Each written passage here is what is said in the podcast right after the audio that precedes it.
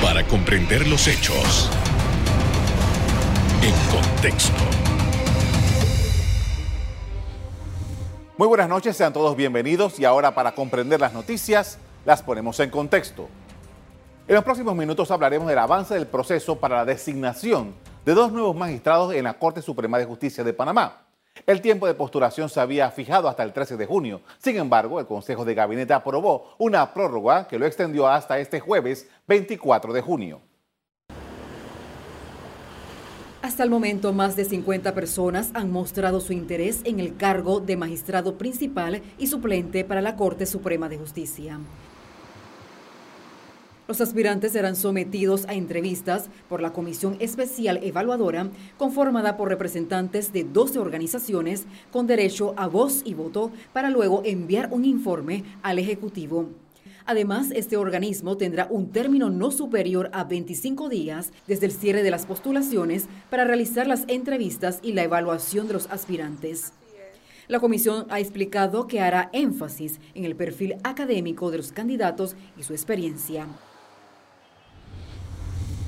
Una vez concluida la labor de la Comisión de Estado por la Justicia, corresponderá a los miembros del Consejo de Gabinete designar a las dos personas para el cargo. Estos serían los quintos magistrados que designaría el presidente Laurentino Cortizo, pues en 2019 nombró a tres debido al inconcluso procedimiento iniciado en el gobierno de Juan Carlos Varela. Esta convocatoria pública es para escoger a un magistrado principal y un suplente de la sala primera de lo civil y otro principal y suplente de la sala tercera de lo contencioso administrativo y laboral de la Corte Suprema de Justicia. Una comisión del Pacto de Estado por la Justicia está a cargo de este primer filtro una vez eh, que se dio la decisión del Ejecutivo. Representantes de 12 organizaciones con derecho a voz y voto se encargan de esta labor. Según ha indicado el presidente de la República, una vez la Comisión del Pacto entregue su informe, se usarán los servicios de una empresa para la evaluación de los perfiles de los aspirantes cuyo reporte será entregado a los miembros del gabinete. Por lo menos medio centenar de aspirantes se han inscrito. El sistema de selección con el Pacto de Estado fue acordado en el 2005. Sin embargo, hay voces que cuestionan la efectividad de este, de este dentro de las circunstancias políticas del país. En la práctica, el presidente ha escogido a la última vez a los que estaban preseleccionados, pero en ocasiones anteriores ha escogido gente que no estaba entre los preseleccionados, sino que estaban en la lista. Y entonces la gente dice, eso es una burla, porque si fuera que nada más pudiera escoger entre los preseleccionados estaría bien, porque es que siempre se habla de que hay un ungido o dos ungidos y le han dicho, mete tus papeles. Claro. Entonces mucha gente por eso no cree en eso. Es decir, ya eso está palabreado. Es decir, que la persona que mete sus papeles sabe que él es el favorito.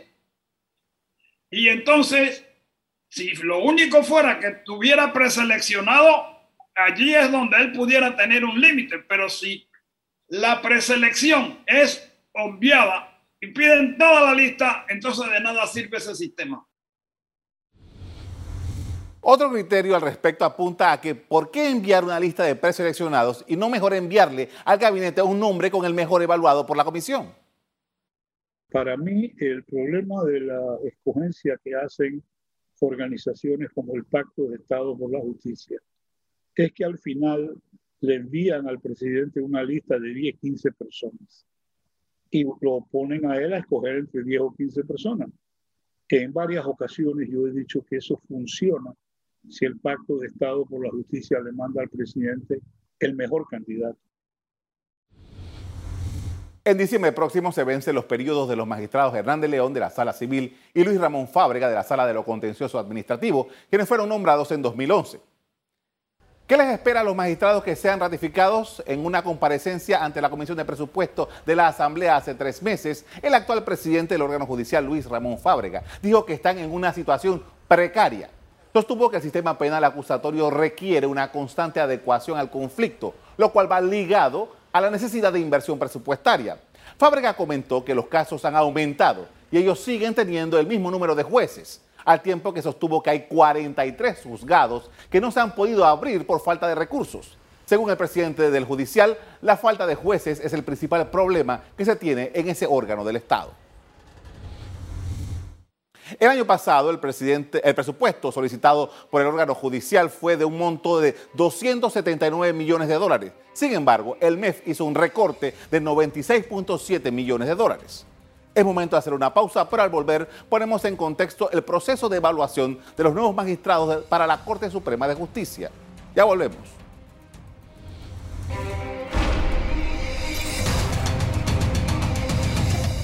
Estamos de regreso para hablar de las evaluaciones de los aspirantes a magistrados de la Corte Suprema de Justicia. Con nosotros está la decana de la Facultad de Derecho de la Universidad Santa María de Antigua y miembro, y ex miembro, perdón, de la comisión, Ana Matilde Gómez. Buenas noches. ¿Cómo estás, Musa? Buenas noches a usted y a los televidentes. Eh, gracias por aceptar nuestra invitación. Quisiéramos eh, empezar un poco para poner en contexto qué es lo que usted ha estado observando de esta, eh, esta evaluación nuevamente Usted ha escuchado algunas posiciones que se explicamos con anterioridad y como quiera que usted ha estado en esa comisión en dos oportunidades, realmente esta, este método, esta fórmula, está dando resultados. ¿Cuál es la, cómo pudiéramos medir el, el, trabajo ese si realmente ha sido o ha cubierto las expectativas para las cuales fue creada? Yo creo que lo primero que habría que resaltar es que este es un esfuerzo eh, ciudadano de participación, un esfuerzo de apertura y modificación en el procedimiento de auto, como quien dice, autocontrol del propio presidente de la República. Debemos recordar que el método no ha cambiado en la Constitución y la facultad es del presidente con el gabinete.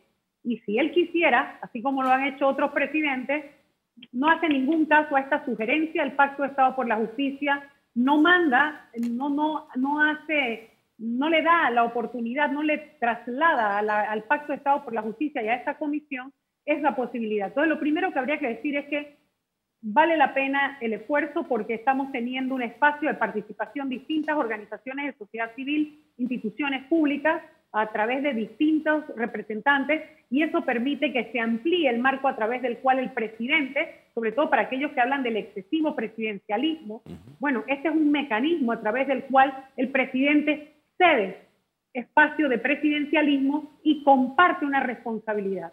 Lo interesante es, bueno, después de la evaluación y de la sugerencia, bueno, más bien no sugerencia, después que la comisión pasa por todo este trabajo y entrega los resultados de la evaluación que hace, lo interesante es cuán sujeto está el gabinete y el presidente a acoger. Ahí no se hacen recomendaciones, pero a apegarse al resultado de la evaluación. Ha habido siempre dos corrientes, los que dicen, bueno, ¿para qué se reúne una comisión? Se hace tanta pregunta, se evalúa tanto perfil, si no se va a escoger a alguien. Eso siempre ha sido una presión, la vengo escuchando desde el año desde que se creó el Pacto de Estado por la Justicia. Estas evaluaciones lo que buscan por lo menos es depurar los perfiles, ¿sí? Pero hay, hay las corrientes que dicen, deberían señalar, bueno, esta es la persona más calificada. Sin embargo, que estaría, hay otros que dicen, eso violenta la facultad constitucional del presidente porque estaría siendo otra persona y no el que escogió el constituyente en la constitución al decir que es una facultad del presidente con el gabinete. Así que, a resumidas cuentas, es un proceso interesante de escrutinio en el que se da participación a otras organizaciones de sociedad civil o a organizaciones de sociedad civil y a otras instituciones que no solamente es el presidente de la República y eso abre un espacio para que en la medida de lo posible todos esos aspirantes sean sometidos a un escrutinio público, por supuesto a través de los representantes que están allí, ¿no? Ahora, tomando en consideración eh, su experiencia allí, por ejemplo, yo me imagino que usted ha visto en los periódicos los nombres de, las personas que han se ido a presentar allá a la Procuraduría de la Administración. Y seguramente usted ha visto nombres que ya usted vio y que usted eventualmente eh, analizó junto con sus colegas en, un momento determinado. Eh, realmente el proceso, estas personas que se someten a esa evaluación regularmente, cada vez que hay una, vacante en la corte, al final, ¿de qué estamos hablando? Esta persona es evaluada, reevaluada, vuelta a evaluar. ¿Qué, se consigue con esto? Bueno, esa pregunta es interesante porque realmente pareciera que ya hay un desgaste en el tiempo del sistema, del, ¿no? del mismo mecanismo. porque algunas veces el mecanismo ha sido burlado también. ha habido oportunidades en que a pesar de la evaluación ah, se hace un gran listado y no importa la ponderación en que la comisión entregue la evaluación, entonces aparece alguien de esa lista y hemos visto los catastróficos resultados que ha tenido eso en el pasado. También hay quienes señalan, y uno puede entender que eso es una legítima preocupación, que el mecanismo es utilizado solo como una pantalla para decir que se está haciendo abierto el proceso, porque realmente siempre hay alguien señalado o escogido y lo que le dicen es, pero tienes que entrar por la vía de la comisión, tienes que ir a la Comisión de Estado por la Justicia, ¿sí? Pero si tú vienes allí, yo te voy a escoger. También hay quienes señalan eso. Bueno, la comisión no puede dejar de, de hacer lo que le corresponde. La comisión está allí para dar, para cumplir con aquellas propuestas que se hicieron en un momento de crisis como parte de lo que se podía lograr para avanzar hasta que se hiciera el cambio constitucional que cambiara el mecanismo de selección. Ahora, la pregunta que yo me hago, Somoza, y le hago a usted y a los televidentes es, ¿real que el mecanismo es el problema o las personas que cuando llegan se les olvida para quién deben trabajar, que es para la justicia? Y que hacer justicia significa sacrificarse en cuanto a los amigos, a los que los nombraron, a los que te dieron la oportunidad, a cómo llegaste a la firma en la que, de la que vienes o a la firma que piensas que quieres ir después o a los grandes intereses económicos, políticos o sociales que hay en el país y que buscan su forma de llegarle a los magistrados siempre. esa es la gran pregunta. Y también yo siempre me he preguntado, incluso en los dos, los dos oportunidades en que he sido miembro de esa comisión, y es, bueno, ¿cuánto podemos nosotros aquí evaluar la verdadera independencia y el carácter de una persona? Porque sería preferible escoger a alguien de a dedo, pero sabiendo cómo se ha comportado ya en un cargo público, el carácter que tiene, lo que se atreve a hacer, lo que es capaz de hacer, su trayectoria, que tenga una trayectoria que mostrar. Porque también uno a veces se pregunta, bueno, pero ¿y la gente que tiene altos estándares académicos, y altos estándares éticos, va a ir a una convocatoria en la que no confía, va a ir a una convocatoria en la que siente que finalmente es solamente una pantalla para que luego escojan al ungido o la ungida. Entonces, esas son las dudas que se ciernen sobre un proceso que cuando uno está dentro lo hace con mucho compromiso. Mire, ahí adentro todo el que está invierte cantidad de horas se trabaja con mucho, con mucha dedicación y hay un esfuerzo grande. Entrevistar no es cosa fácil. Preguntar, ocultar, revisar, eh, aplicar alguna prueba, consultar sobre el, sobre el procedimiento, el conocimiento que tiene la persona, todo esto lleva un desgaste. Y los que están allí, en su mayoría, porque por supuesto siempre aparece uno que otro que no sabe y anda perdido, pero en su mayoría los miembros de la, de la comisión son personas que conocen de los temas porque son los titulares de las instituciones o son personas que estando en las instituciones están preparados para ello. Ya le digo, hay siempre sus excepciones. Y entonces uno observa que a veces uno encuentra una persona que está altamente calificada, pero como la misma comisión se limita, porque no dice que puede escoger a una persona, sino deciden en la metodología que se ponen de acuerdo al final, mandar todos, eso siempre es un lío al final de cuentas. Los miembros de la comisión cuando hacen el informe final deciden qué es lo que van a mandar y unos a veces ponderación, digamos cuál es el más calificado, pongamos como en una escalerilla para que sea más fácil, así uno se daría cuenta, hombre, si yo te dije que A, B y C son los más calificados, ¿por qué escogiste a R? Porque, o sea, ¿por qué te fuiste ahí abajo? Entonces, pero esas cosas a veces no hay consenso. Bien, en, un minuto quisiera que me, dijera eh, cómo usted vio, qué observación hizo usted de esta decisión que tomó el gabinete en algún momento determinado de extender el plazo, que entiendo que es hasta mañana, para que más personas se postularan. ¿Cómo, cómo leemos eso? Bueno, dos cosas pueden estar pasando. O había muy pocos aspirantes o el aspirante al que se quiere darle la oportunidad no había presentado sus papeles. Entonces, una de esas dos cosas. Y eh, tomando en consideración que la facultad constitucional es del señor presidente, uno dice, bueno, lo que está haciendo es cumplir con el, con el compromiso del pacto, por lo menos, mandarlo a que pase el escrutinio. como quien dice, le habrá dicho, bueno, yo te quisiera, yo te quiero designar a ti, pero si tú no pasas por ese filtro, no te puedo designar. Entonces, cualquiera de esas dos especulaciones, pero estamos en el campo de la especulación porque no lo sabemos. Lo cierto es que hoy se vence el periodo, mañana se instala la comisión y empiezan las entrevistas, las fechas para las entrevistas y las evaluaciones. Y esperemos que, que podamos contar con personas comprometidas con el sistema con, el sistema de administración de justicia, porque también es muy doloroso después verlos sentados en restaurantes con diputados, con, con dueños de empresas, con abogados de firmas grandes. Entonces, eso como que molesta, ¿no? Uno termina diciendo, bueno, pero no sabía lo que iba, ¿para qué quiere llegar allí si no va a entender el gran sacrificio que significa ser un magistrado, despojándose de algunas prácticas y separándose de algunas amistades o conocidos? Con esto vamos a hacer una pausa para comerciales. Al volver, seguimos analizando el escogimiento, la escogencia de los nuevos magistrados de la Corte Suprema de Justicia. Ya volvemos.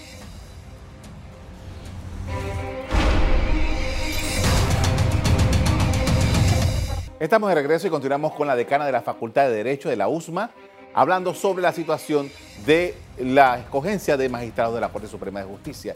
Y en este apartado quería preguntarle acerca de eh, algunos criterios que se han estado virtiendo durante eh, hace un tiempo, acerca de que al final, y, como estamos ahora en un periodo en que se están recogiendo firmas para eventualmente cambiar la constitución si se cumple con el requisito constitucional, algunas personas dicen, bueno, aquí lo que tiene que ocurrir es que como en otros países, los magistrados de la Corte salgan del mismo sistema judicial. ¿Qué evaluación tiene usted sobre eso?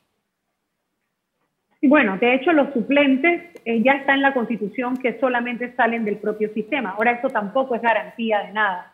Eh, hemos visto personas, eh, lo he vivido en carne propia, personas que siendo del sistema y teniendo una carrera dentro, el día que recibieron una llamada convirtieron la voluntad de esa llamada en una sentencia y no les importa torcer la ley. Y ahí adentro está todavía. Entonces uno se pregunta, ¿es eso realmente garantía? No.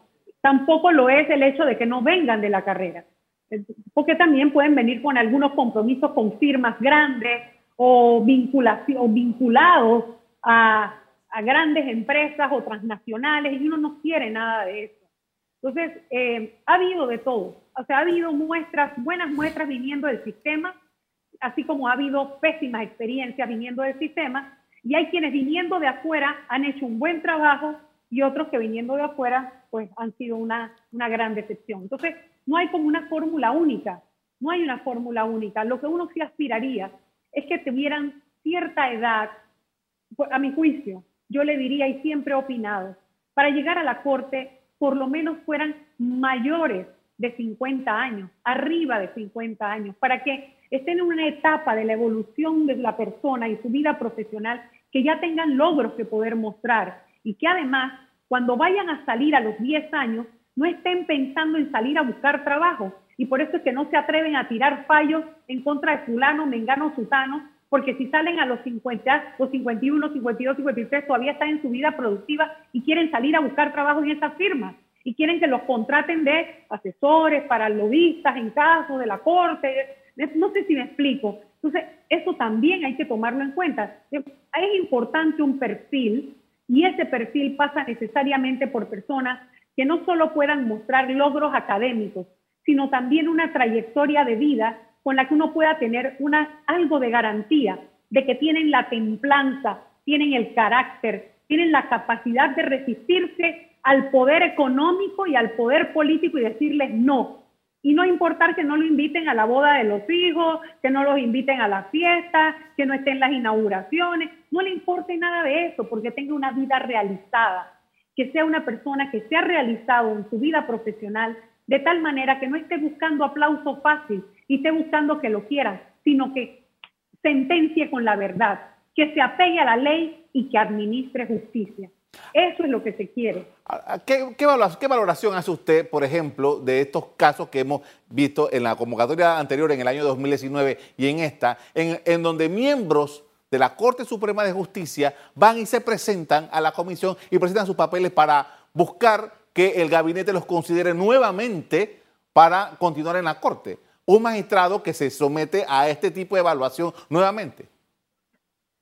Mira, yo creo que un magistrado, eh, su ejercicio durante los 10 años habla por él. No debería, eh, y con eso será suficiente para evaluar. y saber que no merece y que no vale la pena o que sí valdría la pena repetirlo. Nosotros no tenemos cargos vitalicios y no deberíamos tener la posibilidad de que ese fuera el mecanismo para que repitiera alguien que ya está en la Corte. Eh, sobre todo alguien que no haya mostrado un comportamiento que permita decir, ¿sabes qué? Quisiéramos que este magistrado se quede allí. ¿Por qué? Porque mira estos casos tan emblemáticos, o mira cómo se agilizó la justicia, mira cómo se movió el tema de la carrera, mira cómo hizo con el tema de la, de la integridad y la transparencia. O sea, si no hay nada de eso, ¿para qué? ¿Para qué? Entonces, pues bueno, ya veremos qué pasa. Esto me lleva a otra pregunta, porque justamente parte de las responsabilidades que cualquiera de los nueve magistrados puede tener es presidir la Corte. Y presidir la Corte eh, implica una tarea administrativa. Y yo comenté en el primer segmento las quejas que tenía el presidente actual de la Corte Suprema de Justicia por el, tema presupuestario, que dicho sea de paso, no es el primero que se ha quejado. Ha habido ya una, varios años de personas que, estando como presidente de la Corte, han hablado sobre este tema. Tomando en consideración eso y que cualquiera de los nueve puede llegar a ser, de acuerdo si se mueven las fuerzas correspondientes, esta labor de un magistrado para administrar eh, los papeles, no solamente administrar justicia, sino administrar eh, las propiedades, el personal, todo lo que tiene el órgano judicial, ¿cómo lo podemos evaluar? ¿Realmente necesitamos hacer algún cambio sobre eso? sí sería bueno, se ha hablado muchísimo en el Pacto de Estado por la Justicia y la reforma integral del sistema, en que hay que, a los jueces hay que quitarle la carga administrativa y se ha hecho mucho en los despachos a otros niveles. Eh, pero la presidencia de la Corte tiene que ver también no solo con la parte del papeleo que usted dice, ir a sustentar presupuesto, armar presupuestos, se requiere alguien que tenga una visión integral de la importancia de la justicia y que, y que tal como usted lo dice, pelee por el presupuesto que corresponde sobre todo que nunca se ha cumplido con lo que realmente dice la Constitución, que es un porcentaje de, que debería ser un porcentaje del presupuesto, pero la Constitución dice que es de los ingresos corrientes del Estado, lo cual todavía es menos y tampoco esto se cumple. Entonces, hay que luchar porque realmente Panamá tiene una alta litigiosidad, es un país con mucha conflictividad. Entran casos, solamente en 2019 creo que hubo más de 86 mil delitos en el país, eso es solamente la parte penal ni se diga de lo civil, de gente que espera 10, 15 años por una decisión de un tema de tierras, en un tema de herencia, en un tema civil, de cualquier tema de propiedades, etcétera. Entonces, realmente hay una justicia que está congestionada porque de acuerdo a los estándares que miden para los otros países, que mide el estado de la justicia, en teoría lo ideal sería 77 jueces por 100.000 habitantes, dice recientemente un informe de los Objetivos de Desarrollo Sostenible y en Panamá tenemos 11 jueces por cada 100.000 habitantes. Mire usted esa diferencia abismal. Eso entonces no va a haber congestión que se pueda resolver por más gestión administrativa buena que haga un presidente o una presidenta. Y, ojalá que pronto sea una presidenta de la Corte, pero que sea una mujer empoderada, que sea una mujer independiente, que tenga la trayectoria, que permita dar confianza a la ciudadanía, que se van a ir aplicando los correctivos que están en la carrera y que no se han terminado de implementar porque cada vez reciben otro recorte presupuestario. Entonces, eh, yo le diría que administrativamente se necesita tener la capacidad también de articular con los estamentos de seguridad, con las, el Ministerio Público, el tema de la demanda, demanda de respuesta social en los casos de alto perfil, poder administrar la justicia de tal manera que haya comunicación, que haya transparencia, que sin violentar los principios del debido proceso que, hay, que no hay que violentar, se pueda dar una comunicación efectiva para que la gente sienta que la justicia está caminando, porque la justicia es ese, tercer imparcial que nos garantiza la convivencia pacífica. Eh, me queda muy poco tiempo, pero quería preguntar, porque eh, cuando entramos, la, la, provincia de Panamá entró al SPA, era como una esperanza de que este era un sistema de justicia mucho más rápido y ahora tenemos casi que los mismos problemas que con el sistema anterior. Eh, el SPA realmente, eh, en su consideración, puede llegar a, asistir a los ciudadanos, porque al final eh, en, Panamá no se usa eso, pero en Estados Unidos es el pueblo. El Ministerio Público, el pueblo, el, el órgano judicial representa al pueblo para que la justicia realmente le llegue a las personas y que se cumpla con lo que la Constitución mandata? Mire, el sistema, el modelo acusatorio de procesamiento sí es una solución. Lo que ocurre es que la implementación en Panamá no ha sido del todo efectiva porque no se ha contado con todo el recurso ni toda la difusión e información que se requería. en promedio, los informes dicen que antes, en el sistema que es inquisitivo, algunos llaman mixto y lo es porque combina funciones inquisitivas, funciones jurisdiccionales y de persecución, en ese sistema, un, un, proceso podía demorar un año, tres años en resolverse. Con el sistema penal acusatorio podemos tener casos resueltos en tres meses, cuatro meses. ¿sí? Y hay métodos alternos de solución del conflicto, porque lo que se busca es bajar la litigiosidad, que antes eran una cosa vergonzosa, había que andar con cuidado porque todo se veía como algo indebido. Ahora se invita al sistema a buscar métodos alternos, pero para eso hay que tener todo todo el equipo multidisciplinario y todo lo que se necesita para poder buscar salidas alternas. Sí es una respuesta, pero hace falta recursos, hace falta recurso humano, recurso material, hace, hace falta hasta estacionamiento es necesario eh, para poder administrar justicia, porque el que, el que llega a una audiencia y no tiene ni dónde estacionarse, allí también hay una denegación de justicia. Agradezco mucho por habernos atendido esta noche para eh, compartirnos sus consideraciones frente a este tema de los magistrados. Muy amable. Gracias a usted. En la comisión evaluadora de este año se han recibido documentos de personas que antes han presentado sus aspiraciones ante ese mismo recinto. Hasta aquí el programa de hoy. A ustedes les doy las gracias por acompañarnos. Me despido invitándolos a que continúen disfrutando de nuestra programación. Buenas noches.